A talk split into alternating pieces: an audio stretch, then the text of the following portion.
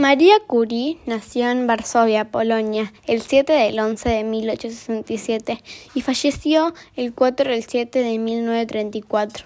Fue la primera persona en recibir dos premios nobles, física y química. El 21 del 12 de 1898 descubrió junto a su esposo la radioactividad. Durante la Primera Guerra Mundial creó los primeros radiológicos para uso militar.